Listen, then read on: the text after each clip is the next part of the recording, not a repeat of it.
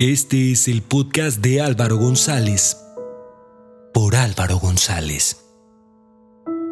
Hoy presentamos Super Papá.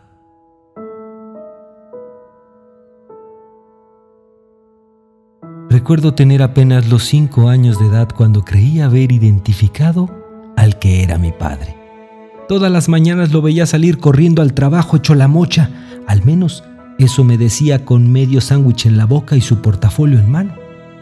Recuerdo perfectamente todas las tardes en las que él llegaba haciéndose notar a la distancia con un silbido peculiar.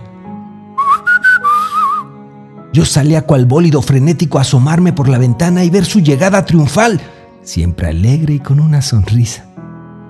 Me tiraba a sus brazos para que me cargase y me diera mi beso a su llegada. Era sin duda la mejor sensación de felicidad. Recuerdo perfectamente el olor a su loción que se quedaba impregnada en el saco.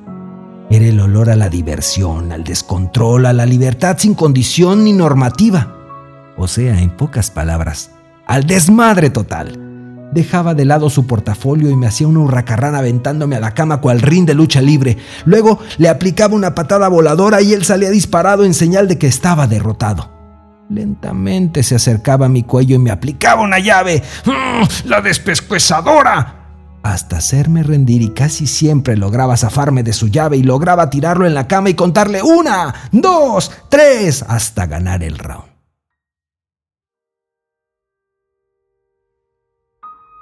Y llegaba la hora de cenar. Yo solo lo escuchaba contarle a mi madre sus historias del trabajo, algunas de risa, otras de suspenso unas tantas de miedo, pero lo observaba detenidamente y escuchaba con atención todo lo que decía. Jamás escuché decir una palabra negativa o de derrota. Todo era genial y ganaba todas en el trabajo. Sin duda alguna para mí, era mi superhéroe. Jamás le vi llorar, siempre buscaba soluciones para todo. ¿Se descompuso el coche? Sacaba sus herramientas que la luz del patio no prende, sacaba sus herramientas. Que la licuadora se descompuso, sacaba sus herramientas. Todo, todo, todo, todo veía la posibilidad de resolverlo. Jamás se rendía. Lo intentaba una y otra vez y si de plano, si no sabía cómo resolverlo, decía, vamos a llevárnoslo a reparar. Porque ahora sí ya lo desconchinflé y soltaba una carcajada traviesa y pícara, siempre con un excelente sentido del humor. Crecí, sí, así como crecen los árboles. Me hice adolescente, luego adulto y ahora padre de familia. Llegué al punto donde ahora mis hijas me observarían con atención y escucharían mis historias del trabajo. Me convertiría en su héroe y no podía fallar. Cuando ves nacer a tus hijas, sientes que el mundo se cae.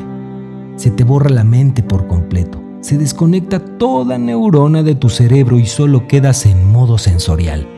Todo y nada a la vez pasa por tu mente. Lo único que sientes es un cosquillo en el corazón, la piel chinita como gallina, mis ojos vidriosos con lágrima contenida.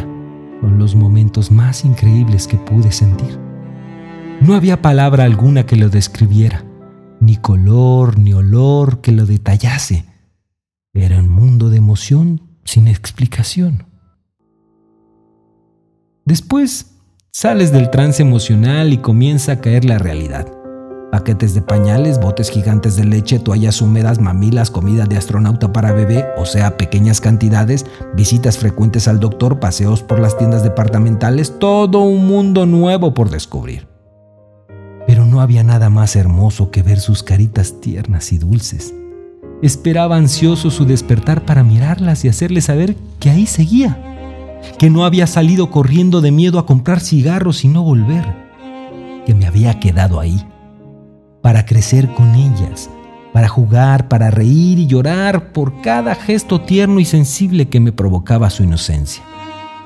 Pero ahí estaba, preparándome para convertir en su héroe sin capa, alistando las historias de mis aventuras en el mundo exterior, preparando el traje y la máscara para luchar por ellas y con ellas para inventar el mundo con dragones y princesas, para estar ahí, al lado, viéndolas crecer y contando sus historias y contando mis historias como cuando yo miraba a mi padre. Para todos esos héroes, feliz Día del Padre.